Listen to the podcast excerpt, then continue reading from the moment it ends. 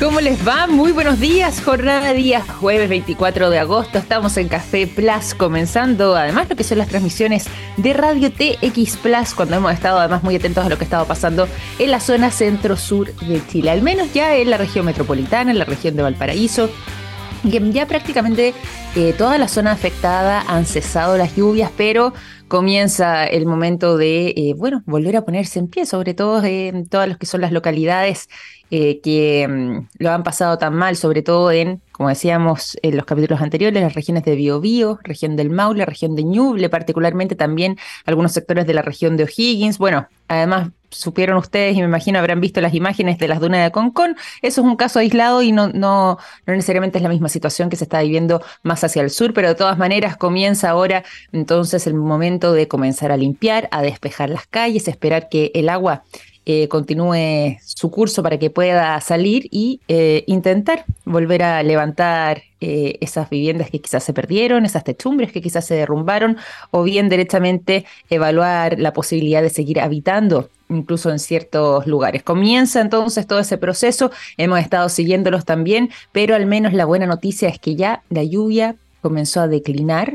Digo comenzó porque hay algunos sectores precordilleranos donde todavía caen unas gotitas pequeñas de lluvia, prácticamente nada, pero eh, sin ir más lejos, al menos lo que es la intensidad de este sistema frontal ya comenzó a quedar atrás y ahora se inicia entonces un nuevo desafío para ver de qué manera podemos levantar todo lo que eh, resultó dañado. Y volver a recordar además, y se los comentábamos ayer, Tres víctimas fatales dejó también este temporal, este sistema frontal intenso que estuvo eh, azotando nuestro país, que es conocido también por sus características como un río atmosférico y que, según han dicho los especialistas, y es bueno resaltarlo, ¿ah? eh, países como el nuestro, que además se han visto fuertemente afectados por el cambio climático, bueno, este tipo de escenarios van a volver a repetirse.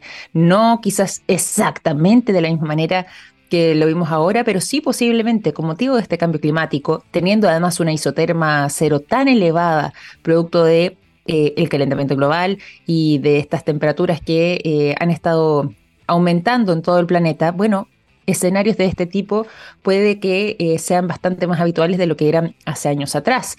Esperemos que no sea así, por supuesto, pero hay que tener ojo y como han dicho los especialistas, nosotros no fuimos afectados ahora por esto, pero lo hemos visto, se repiten situaciones parecidas en muchísimas partes del mundo. De hecho, desde Nuevo México, California también han estado viviendo una situación similar durante estos días. Pero vamos a conversar sobre otros temas ¿ah? y nos vamos a ir de lleno a la información, nos vamos a ir de lleno a las noticias y en este caso a las novedades que nos trae la ciencia sobre eh, una posibilidad médica que francamente es... Eh, una luz de esperanza para eh, no solamente las personas afectadas, sino que también para miles, millones posiblemente de familias alrededor del mundo. Se logró avanzar en tecnología para que eh, a través de un implante cerebral personas con parálisis puedan comunicarse e incluso, y según eh, ha trascendido esta noticia, poder ejercer algunas acciones en Internet.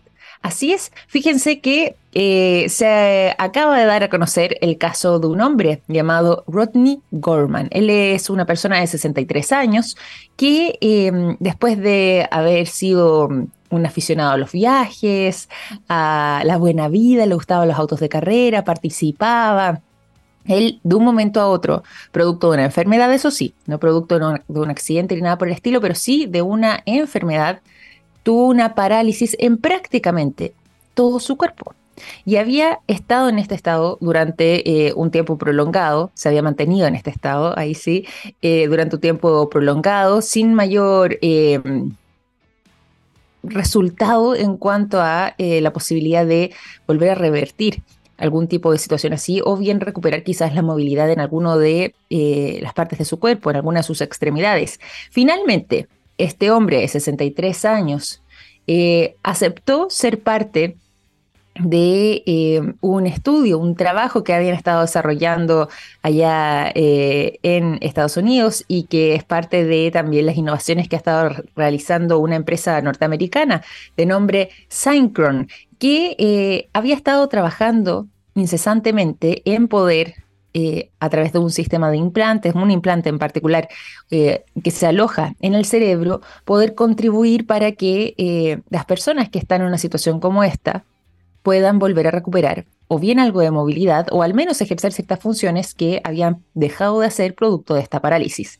¿Qué es lo que ha terminado sucediendo? Bueno, finalmente este hombre, Rodney, de 63 años, él además es de origen australiano, aceptó este desafío, aceptó ser parte también de esta prueba, eh, sobre todo además después de ya llevar varios años con esta enfermedad neurodegenerativa de nombre Charcot, que dicho sea de paso, para quienes no conocen las características de esta enfermedad, genera entonces esta parálisis progresiva de los músculos, sobre todo además de los respiratorios de las extremidades, brazos y piernas, pero además del tronco, y ahí también su gravedad. Y eh, finalmente este hombre acepta, participa de lo que ha sido esta investigación, se le implanta entonces eh, este mm, dispositivo en el cerebro, es un implante milimétrico muy, pero muy pequeño que se aloja en el cerebro y finalmente, ¿qué obtuvo como resultado? Bueno, Rodney logró conectarse a Internet,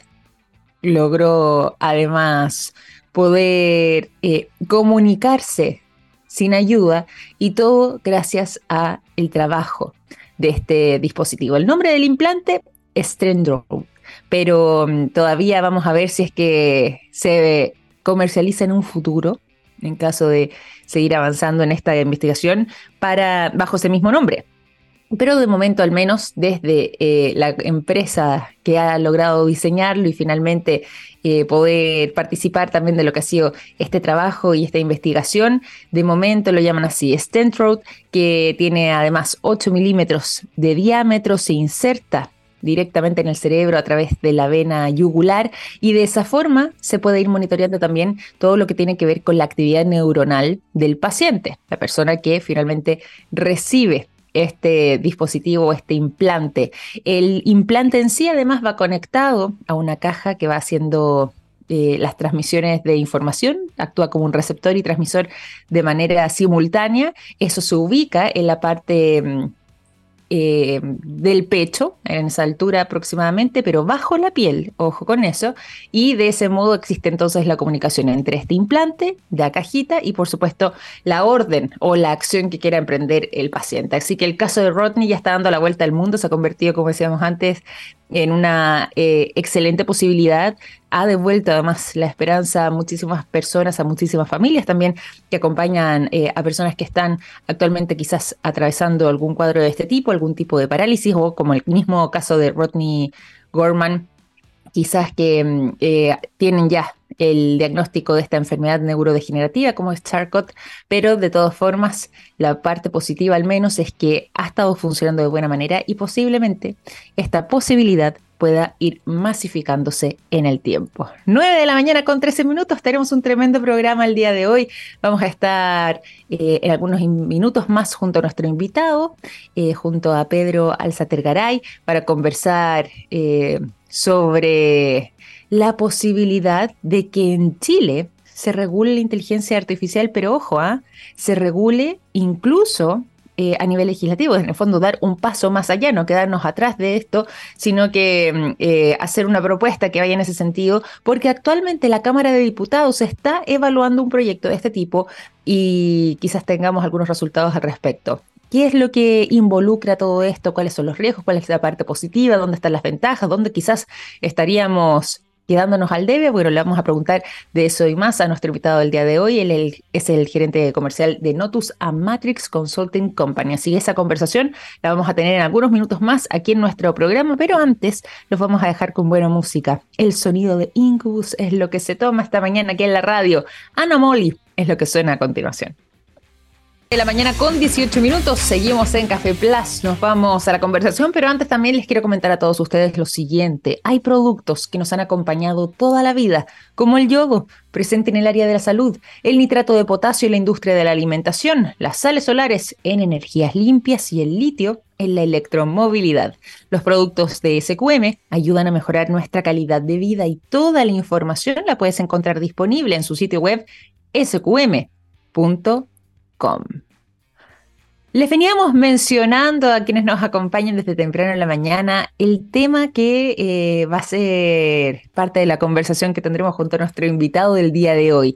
La posibilidad de regular la inteligencia artificial. ¿Por qué? Bueno, justamente porque hay un proyecto que busca poder regular los sistemas de inteligencia artificial y eso podría, lógicamente, tomar eh, o, o incluir ciertas implicancias que queremos conocer en mayor profundidad para poder abordar este tema, conocer más y por supuesto también eh, poder contar con información suficiente eh, respecto a este proyecto es que le vamos a eh, preguntar a nuestro invitado todos los detalles y saludamos desde ya a quien es el gerente comercial de Notus, a Matrix Consulting Company. Hoy está junto a nosotros Pedro Alzartegaray. ¿Cómo estás, Pedro? Bienvenido a Café Plus. Muy buenos días. Hola, Victoria. Buenos días. Qué gusto tenerte por acá para que conversemos sobre este tema que además eh, está tan en boga, ¿cierto? Todo lo que tiene que ver con los sistemas de inteligencia artificial ha generado no solamente fascinación eh, respecto a los alcances y las posibilidades de hacer cosas nuevas, sino que también ciertos temores, más aún cuando estamos hablando de eh, tecnologías nuevas, disruptivas, que muchas veces nos sorprenden y donde los temas de regulación también comienzan rápidamente a colarse en la conversación. Antes de que nos vayamos directamente a todo eso, eh, quería preguntarte también por el trabajo que ustedes realizan. Acá te presentamos y mencionamos que tú eh, nos visitas también desde Notusac Matrix eh, Consulting Company. Cuéntanos un poco del trabajo que ustedes realizan antes de que nos vayamos directo al tema de inteligencia artificial y su regulación. Perfecto, mira, en, en Notus partimos hace 13 años y básicamente nos dedicamos al desarrollo de eh, consultoría y soluciones de analítica avanzada que es básicamente usar matemática para tomar mejores decisiones, ¿cierto? Eh, y, dentro de, toda esta gran familia de herramientas hay varias que tienen que ver con inteligencia artificial, optimización y un montón de, otros como subconjuntos de, herramientas que se utilizan para mejorar los procesos de toma de decisiones. Mm.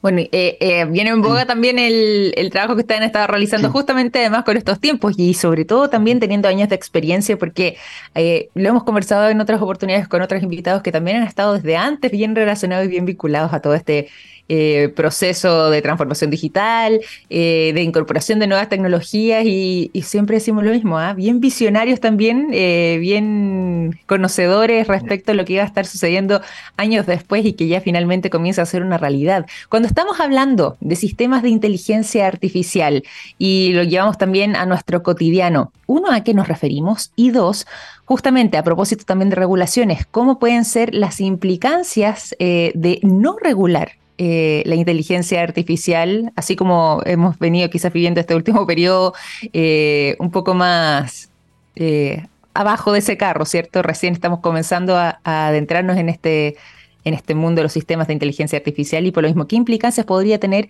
justamente que nos mantuviéramos así, pasivos y tranquilos como vamos avanzando? Claro, a ver, primero yo creo que es importante ir a la definición como de lo que son sistemas de inteligencia artificial. Y esto no, es, no, no es trivial la definición. ¿ya? Eh, eh, en la práctica siguen apareciendo herramientas, modelos, etcétera, y, que hacen que la definición vaya cambiando en el tiempo. Eh, antes se utilizaba inteligencia artificial en forma bastante general para cualquier sistema que permita ayudar a tomar decisiones. ¿ya? Y, y, se puede utilizar dentro de ese contexto y muchas veces se utiliza en ese contexto. Sin embargo, un poco eh, este quiebre que hubo este año con ChatGPT y todos estos grandes sistemas de lenguaje, eh, básicamente eh, se refieren a algo más específico en torno a la inteligencia artificial, que son sistemas que te puedes comunicar con ellos, ¿cierto? Y que pareciera como que pensaran. Siendo que no es necesariamente eso lo que pasa, pero pareciera que pensaran, ¿ya? Mm, y por eso hace referencia a esta inteligencia. Em, y un poco eso es bien relevante porque la definición es tan amplia, que uno mira la definición en, el proyecto de ley, es tan amplia que implica mm, cualquier forma de utilizar matemática para tomar decisiones. Se refiere a herramientas estadísticas, sistemas supervisados, no supervisados, que yo puedo un modelo para predecir el clima sería bajo estos estructura un sistema de inteligencia artificial. Un modelo para asignar camiones dinámicamente sería un sistema de inteligencia artificial. Entonces la definición es extremadamente amplia. Básicamente, en, el proyecto de ley la definición eh, básicamente cubre cualquier uso de data y matemática para tomar decisiones. Y eso por sí solo no es problemático, ¿cierto? Sí. Eh, pero si lo mezclas con que cualquiera de estos sistemas tiene que pasar por una comisión y tiene que ser evaluado previo a su desarrollo y a su implementación, eso es lo que, es complejo, ¿cierto? Eh, después podemos profundizar más, pero habiendo dicho eso, es fundamental también regular. Como tú decías, la, pregunta original tenía que ver con qué pasa si no hacemos nada. Em, mm. Efectivamente, eh, es una herramienta tan potente, eh, hay tantos usos que se le pueden dar y muchos usos ya están identificados que son para el mal, para hacer estafas, para eh, moldear el comportamiento del votante, etc. Entonces, em, por otro lado, una mala implementación eh, una implementación irresponsable de esto puede generar y replicar sesgos que no queremos que sucedan, por ejemplo, en procesos de contratación de personal, ¿cierto? O los sistemas, por ejemplo, que se utilizan en Estados Unidos para apoyar la toma de decisiones en los juicios. Em, y hay todo un tema ahí de sesgo de manejo que podemos profundizar más adelante, pero en el fondo es fundamental y yo creo que hay un consenso general que hay que regular. Hay que regular y sobre todo hay ciertos ítems particulares que uno puede identificar eh, claramente que hay que regular y anticiparse para efectivamente evitar usos que sean catastróficos, ¿cierto? Para, para, para la sociedad chilena y en general para, para la humanidad. Em, sin embargo, yo creo que están bien definidos. Hoy día uno puede definir algunos de esos casos. Eh, y hoy día el proyecto de ley intenta anticiparse a todos, pero básicamente está generando una burocracia gigantesca, ¿cierto? No hay capacidad institucional para validar y para evaluar todos estos sistemas. Uno podría pensar, o sea, está lleno de empresas que desarrollan estos sistemas hace años, ¿ya? Eh, todas las startups hoy día lo están haciendo. Imaginemos que cada startup tiene que enviar alguna comisión eh, para que sea evaluado previamente antes. Eh, no, no, hay capacidad institucional. Sí, totalmente. Pero si uno mira también el proyecto, es súper fácil de solucionar, porque el mismo proyecto de ley se hace cargo y define, yo creo, bastante bien. Yo creo que hay un buen trabajo detrás de definir qué cosas son de alto riesgo. Sistemas de inteligencia artificial de alto riesgo, que son temas de identificación biométrica que hablan de, por ejemplo, poder identificar a las personas en tiempo real. Eso se puede utilizar, ¿cierto?, por un lado, para detener crímenes, pero tiene un montón de usos que pueden ser negativos para la sociedad temas de, no sé, suministro de recursos críticos, em, selección de personal. Claro, selección de personal. O sea, tener un sistema de selección de personal y, profundizando en ese tema, porque eh, eh, es bien interesante. Si tú agarras la data histórica y entrenas un modelo de, de Machine Learning para determinar quiénes son los mejores candidatos, en la práctica, como históricamente los candidatos exitosos que han crecido en las empresas eh, en Chile uno sería como este arquetipo de hombre de un conjunto de colegios, ¿cierto? Que han salido estos artículos históricamente mm. sobre que ocupan estas posiciones de poder. Entonces, si uno mirara quiénes le fue muy bien y crecieron en la escala corporativa en las empresas, ah, ok, estaría ese perfil. Y la data te dice eso. Entonces, si tú entrenas un modelo con esa data, ¿qué te va a decir? Le va a dar más probabilidad de éxito a los candidatos que tengan esas características. Eh, entonces vas a replicar un sesgo histórico que no tenía que ver con la calidad del postulante. Entonces tú, al no tener cuidado, vas a replicar eso históricamente.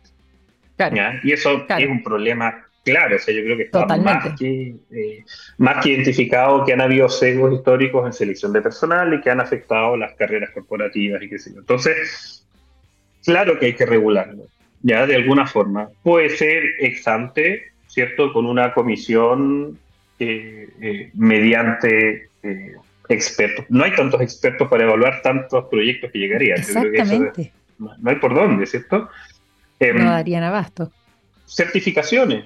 Certificaciones de cómo se usa la data. Y tú podrías también tenerlo por ese lado. Entonces yo no contrataría un software de selección de personal si no tiene cierta certificación de uso de datos de forma ética que tiene que ver con de dónde saqué los datos, cómo entrené los modelos, cómo me preocupé de los sesgos de selección.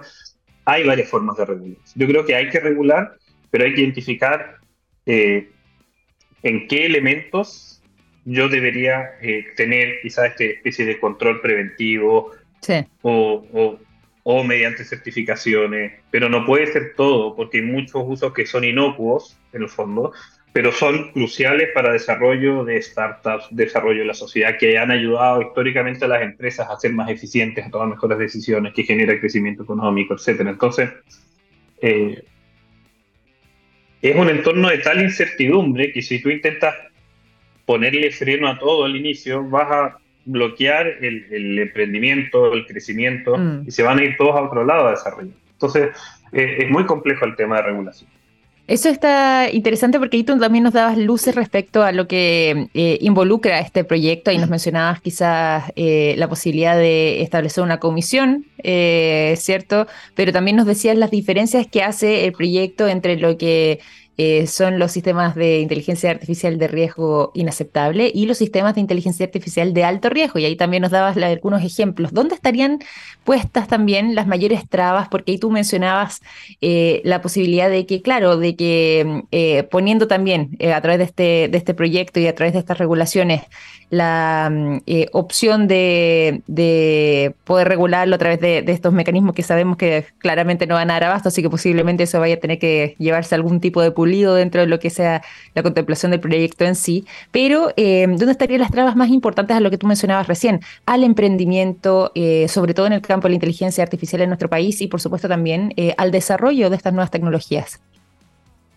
Es que yo creo que es esta combinación que es el inicio de una definición demasiado amplia de lo que son sistemas mm. de inteligencia artificial. O sea, cualquier modelo predictivo, donde yo quiero predecir el clima, quiero predecir cuántos clientes voy a tener, si ese sistema yo lo quiero desarrollar y que quede abierto, calificaría como un sistema de inteligencia artificial y que debería pasar una comisión que evalúe mm. eh, preventivamente si tiene algún riesgo o no. Eso no, tiene, no tiene sentido, en mi opinión, porque va a generar una traba gigantesca al desarrollo de startups y el desarrollo interno de las empresas de soluciones que ayudan a, a, ser más competitivos, etcétera. O sea, te frena la innovación, te frena el desarrollo de startups, y hace menos atractivo el ingreso de capital, ¿cierto? Eh, para el desarrollo de estos emprendimientos. Tiene un montón de, de efectos negativos por esta combinación de una definición muy amplia y que efectivamente todo pase a este control preventivo. O sea, al intentar abarcar tanto, finalmente termina siendo poco eficiente y por supuesto además quizás, eh, como decías antes, poniendo trabas o atentando incluso eh, en la inversión y en el desarrollo de estas nuevas tecnologías. Y ahí, eh, ¿dónde podríamos quizás comenzar a hacer esos cambios para que este sea un buen proyecto? Es decir, ¿qué debiese contemplar un proyecto de regulación adecuado al avance también del tiempo? Porque sabemos que las nuevas tecnologías y sobre todo ahora la inteligencia artificial y las tecnologías más disruptivas, eh, avanzan de manera muy veloz y muy rápida y por lo mismo muchas veces estos temas de regulaciones quedan un poco obsoletos en breves periodos de tiempo. ¿Cómo debiese ser, crees tú, un proyecto que vaya acorde a los tiempos y que por supuesto además tenga la posibilidad también de seguir fomentando lo que es la inversión y el desarrollo en estos campos? Claro, yo creo que a nivel de regulación propiamente tal, hay eh, habrán expertos que saben cómo traducir ciertos principios en una regulación efectiva. Yo creo que ahí mm. eh, eh, hay gente que puede saber mucho más que uno de eso.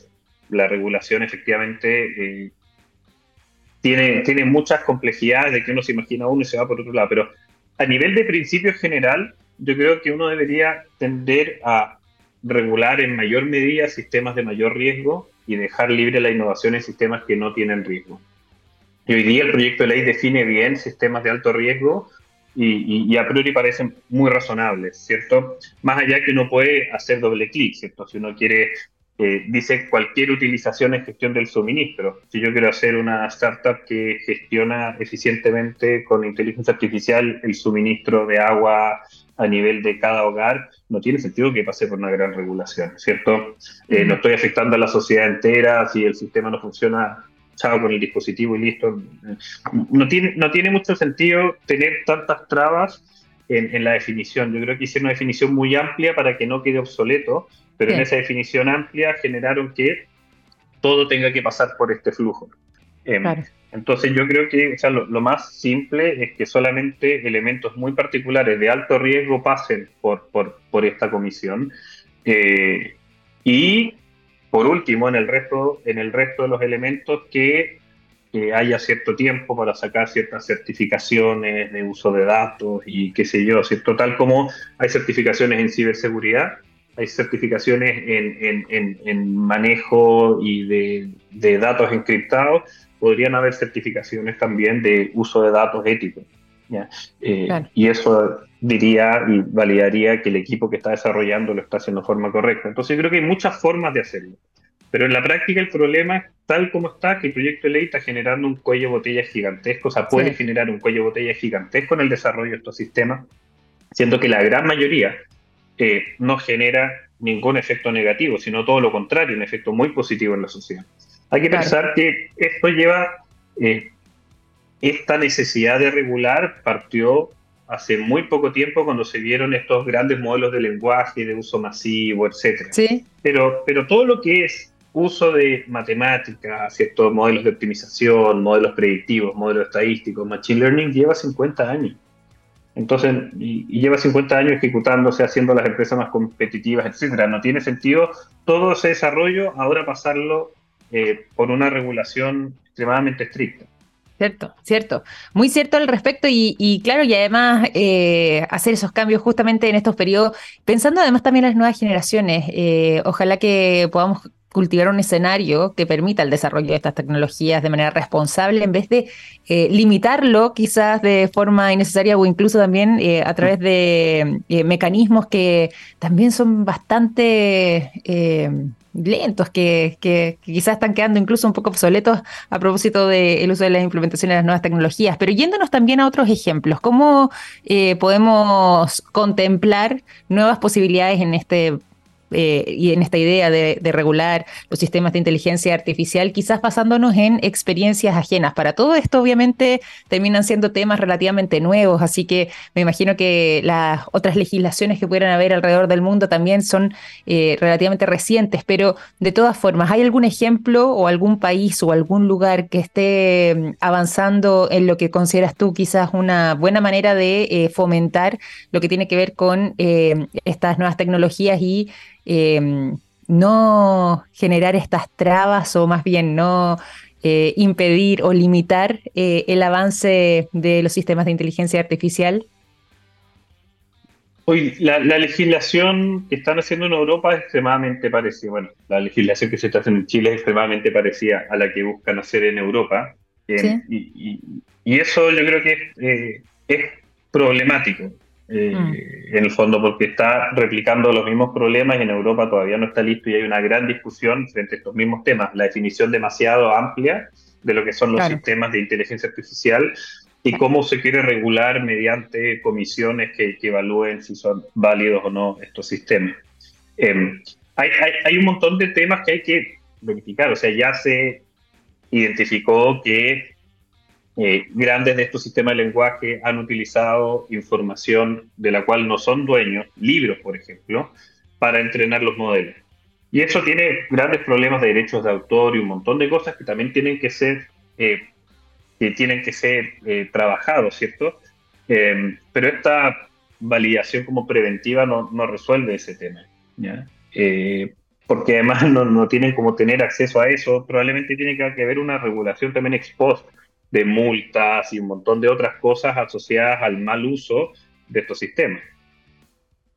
Claro, claro, totalmente. Eh, no, es fácil además también poder trabajar eh, en un tema que está mm, avanzando, que nos sorprende que Muchas veces tampoco tenemos el conocimiento tan en profundidad. Tú mencionabas respecto también a los especialistas, claro, terminan siendo poquitos quizás los que puedan adentrarse profundamente en los alcances que pueden tener los sistemas de inteligencia artificial y también, por supuesto, en lo que tiene que ver con materia de regulación eh, sobre la posibilidad de eh, fomentar eh, la investigación, el desarrollo de eh, estas tecnologías en vez de limitarlas quizás justamente intentando hacer un bien, pero generando como consecuencia eh, la limitación para las nuevas generaciones. Por lo mismo, para conocer un poco más sobre este proyecto, para poder también revisarlo y siguiendo un poco lo que es la línea de el avance también a través de las votaciones, en este caso en el Congreso, particularmente en la Cámara de Diputados. ¿Cómo es que debiese avanzar este proyecto? ¿Todavía están contemplando o no recibiendo ideas para eh, poder discutirlo? ¿Estamos ya quizás un poco más adelante? ¿En qué etapa nos encontramos en estos momentos?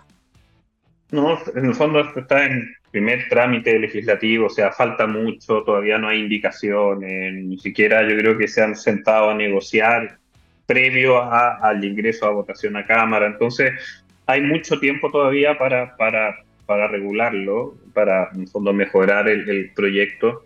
Yo creo que es un punto de partida razonable nuevamente, yo creo que haciendo ciertas indicaciones puede mejorar bastante. Em, eh, hay algunos temas, ¿cierto? También un poco respecto a la accountability, de, lo, de, de, no, por un lado, generar el proceso de responsabilidad de los que generaron estos sistemas y cómo se hacen cargo de, de los daños, pero también acotar eso para efectivamente no limitar en exceso el, el desarrollo de estos sistemas. Entonces yo creo que Nuevamente se puede arreglar con indicaciones particulares asociadas a solamente evaluar los sistemas de alto riesgo y los otros que quizás tengan una regulación como ex post, que se puedan desplegar públicamente, que tengan que tener cierto grado de certificación, que tengan que validar que utilizan bien los datos, que tienen los datos para entrenar los modelos, que tienen acceso legal a esos datos, eh, que no están eh, vulnerando datos personales y, un montón de otras cosas. Claro, claro. Pero no es que falta mucho por, por, por, trabajar en este proyecto de ley, todavía no se le ha cambiado una coma y, y, tiene tiempo para, para desarrollarse. Esa es la parte positiva en todo caso. Ahí nos vamos a quedar también con, con, esa posibilidad de que, claro, todavía estando ya en primer trámite y falta mucho camino por recorrer, ojalá que efectivamente tengamos una regulación que termine eh, estando a la altura también de estos cambios, del avance de las tecnologías, de los sistemas de inteligencia artificial. Y nos vamos a quedar además con esa idea ¿ah? que, que yo creo que es también lo que tú más has destacado, pero termina siendo profundamente relevante en todo esto, lo que tiene que ver con la distinción de los sistemas de inteligencia artificial, a lo menos en los sistemas de riesgo inaceptable y los sistemas de alto riesgo, porque por lo menos ahí ya podemos empezar a hablar de clasificaciones un poco más específicas y no este gran ente eh, o esta gran, eh, este gran concepto que queriendo abarcar mucho termina justamente eh, generando un efecto más bien adverso en lo que tiene que ver con el fomentar estas tecnologías y por supuesto ir limitando de alguna forma u otra la generación de nuevas ideas eh, y el avance de los sistemas de inteligencia artificial. Así que vamos a rescatar eso que nos mencionas y es interesante además poder conocer tu punto de vista, conocer la visión experta y por supuesto también eh, poder adentrarnos aún más eh, dentro de lo que ha sido parte de los lineamientos de este proyecto. ¿Dónde podemos conocer más sobre Notus? A propósito, sitio web, redes sociales que nos puedas comentar para seguir también atentos al trabajo que ustedes realizan. Sí, yo creo que eh, ahí nos pueden seguir en notus.cl y también en matrixconsulting.com, que básicamente Matrix es una gran consultora de estrategia y que ha armado un ecosistema de empresas en distintos, en distintos ejes y nosotros somos una de ellas como el, como el brazo armado en analítica avanzada e inteligencia artificial. Y esa es la, eh, es la mirada justamente que queríamos abarcar y por lo mismo eh, agradecemos muchísimo eh, que nos hayas podido acompañar, que nos hayas dado también luces más claras respecto a este proyecto que está actualmente ahí comenzando también sus primeros trámites antes de poder salir a la luz y por supuesto hacerle todos los cambios necesarios para que sea ojalá un traje a la medida y no termine eh, siendo un obstáculo en esta materia en lo que tiene que ver con la regulación de inteligencia artificial o de sistemas de inteligencia artificial. Así que Pedro, te agradezco muchísimo por venir a acompañarnos hoy día aquí a Café Plus. Gracias a ti. Un gran abrazo, que estés muy bien. Igualmente. Nos vemos. Chao, chao. Chao, chao. Eh, Pedro Alzarte Garay, acompañándonos durante esta mañana aquí en Café Plus, el gerente comercial de Notus a Matrix Consulting Company. Ahí ya saben también cómo ubicarlo sencillamente a través de las redes sociales y también a través de su sitio web para encontrar más información y muy atentos a la discusión de este proyecto de regulación sobre los sistemas de inteligencia artificial que si bien todavía está recién comenzando, ¿ah? todavía está un poco en pañales, de todas formas va a seguir dando que hablar. Nos vamos a la música, ya son las 9.43 y por lo mismo los dejo con el sonido de Pearl Jam. La canción The Fixer es lo que suena a continuación. 9 de la mañana con 46 minutos. Estamos de regreso también para contarles a todos ustedes lo siguiente. Los productos de yodo de SQM están en tomografías con medios de contraste que sirven para diagnosticar el cáncer. Gracias a eso, millones de personas inician tratamientos oportunos. Los productos de SQM ayudan a mejorar nuestra calidad de vida y toda la información está disponible en su sitio web sqm.com. ¿Nos enojamos un poco? Sí, nos vamos a indignar bastante, creo yo, ¿ah? con lo que les voy a contar a continuación y que ya está siendo noticia alrededor del mundo. ¿Por qué? Bueno, proviene esta mm, información desde Japón. Ya eh, comienzan a generarse los primeros trabajos para ir virtiendo el agua que, eh, claro, era agua radiactiva en su momento, pero que fue tratada, señalan, desde eh, las autoridades japonesas que eh, provenía de Fukushima. Se acordarán ustedes todo lo que fue ese impresionante terremoto que sufrieron ellos allá en el año 2011, durante el mes de febrero de ese año, y que eh, generó además toda esta complicación enorme dentro de lo que era la planta nuclear de Fukushima. Y por supuesto además lo que involucró también no solamente los trabajos que tuvieron que realizar, sino que además la clausura definitiva de esta planta que eh, terminó con varios de sus eh, reactores bien dañados. Bueno, fíjense que em, uno de los problemas que hubo producto además del tsunami fue el tratamiento del agua que entró en contacto directamente con la planta, que era agua radioactiva, tal cual, que eh, es agua altísimamente, altísimamente contaminante, que puede ser peligrosa, por supuesto, para la vida, pero que Inmediatamente sucedía esta catástrofe y toda esta situación desde eh, el gobierno japonés de la época y por supuesto además han seguido con ese compromiso, se iniciaron los trabajos para poder tratar estas aguas de modo de ir retirándole los residuos radioactivos que eh, estaban alojados en esas aguas y que eran provenientes de la central nuclear que se vio tan fuertemente afectada entonces a causa de este terremoto del año 2011 y posterior tsunami. Bueno, ¿qué es lo que ha estado pasando y por qué estamos conversando? Y ahí les decía yo recién parte de lo que es este titular, porque ya durante esta jornada, es decir, hoy, comienzan a verterse las primeras aguas eh, de mm, esta planta, que supuestamente son aguas que ya están tratadas, pero de todas maneras genera sospecha y preocupación de todas formas de parte de la población a nivel global, porque estas aguas además van a llegar, y ya están posiblemente llegando desde hace algunas horas, directamente hacia el Océano Pacífico. Así eh, lo ha decidido Japón y ya están comenzando a vertir estas aguas en pleno océano, lo que además ha generado innumerables protestas, no solamente en ese país, sino que también en los países vecinos. Incluso ya Corea del Sur hizo una solicitud formal a la ONU para que se pronuncie frente a este tema y no se descarta que, a propósito del Océano Pacífico y nosotros que tenemos una de las costas eh, más, posiblemente la más larga, además a nivel territorial, ¿cierto?, del mundo y todo eso hacia el Océano Pacífico, bueno, quizás de alguna forma u otra esas aguas también terminen en algunas semanas llegando hacia eh, nuestras costas. Bueno, al menos de parte, como decíamos anteriormente, de la autoridad japonesa han señalado de que estas aguas han sido tratadas, de que han logrado retirarle la mayor parte de los residuos radioactivos y por lo mismo descartan la posibilidad de que se generen mayores inconvenientes, pero como decíamos antes, no todo el mundo está tranquilo con esta explicación, no todos quedan conformes y por algo además se ha generado todo este tremendo movimiento, eh, no solo en Japón, sino que también en distintos lugares del mundo para eh, protestar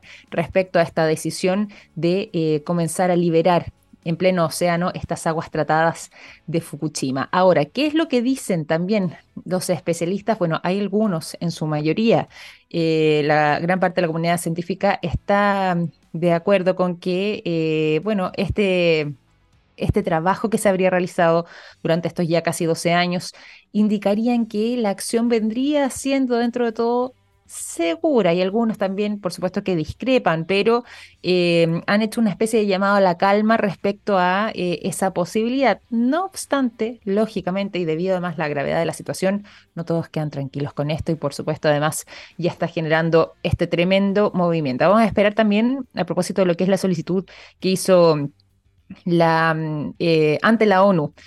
Corea del Sur, vamos a esperar a ver qué es lo que termina también declarando o cómo se pronuncia la ONU frente a este tema. Nos vamos a ir rápida, rápidamente también a la música antes de finalizar este capítulo de Café Plus. Nos quedan los últimos minutos, pero los dejo a continuación con el sonido de Sharon Van Etten. La canción Serpents es lo que suena a continuación.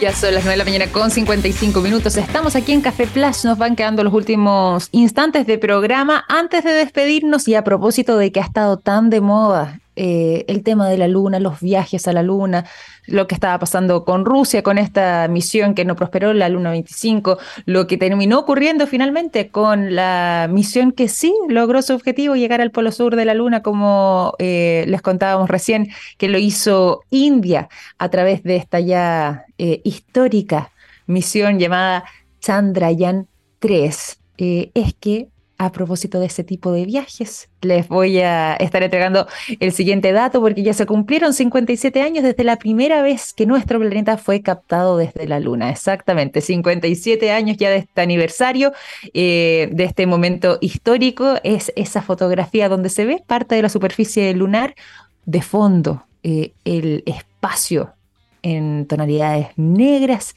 y una esfera que no se ve completa, sino que se ve prácticamente tres cuartos de ella, eh, que es la luna asomándose, siendo iluminada, o sea, perdón, el planeta Tierra asomándose, siendo iluminado por los rayos del sol. Ahí pueden buscar esta fotografía que ya está dando la vuelta al mundo justamente ahora que está tan de moda los viajes a la luna. Bueno, hace 57 años atrás fue la primera vez que se captó una fotografía desde la luna hacia nuestro planeta. Con esa información y con ese dato es que vamos a comenzar a despedir este capítulo de Café les agradezco a todos ustedes por habernos acompañado el día de hoy y los dejo invitados a seguir en sintonía. Hoy jornada de día jueves, así que ya comienza la ciencia del futuro. Un gran abrazo, que estén muy bien, cuídense mucho. Chao, chao.